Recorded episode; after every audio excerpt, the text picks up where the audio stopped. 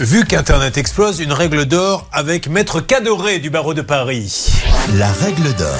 Problème, Maître Cadoré, c'est que dit exactement la loi quand je reçois quelque chose qui n'est pas le bon, qui doit amener la preuve? Est-ce que c'est moi qui dois prouver? Est-ce que c'est la comment ça se passe? Alors comment ça se passe, Julien? C'est très simple. C'est la garantie légale de conformité. C'est prévu par le code de la consommation et vous avez une présomption de 24 mois euh, pour le vendeur. Donc c'est de sa responsabilité. Vous, vous avez juste à, démontrer que le produit n'est pas conforme à ce que vous avez commandé.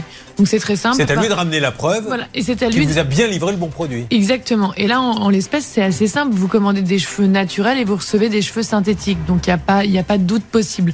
Maintenant, il doit soit réparer le produit ou le remplacer. Et si ces deux choses sont impossibles, dans ces cas-là, il faut qu'il rembourse intégralement à condition de lui renvoyer le produit. Allez, on va s'en occuper, on va lancer, on va essayer de savoir ce qui se cache derrière ce site.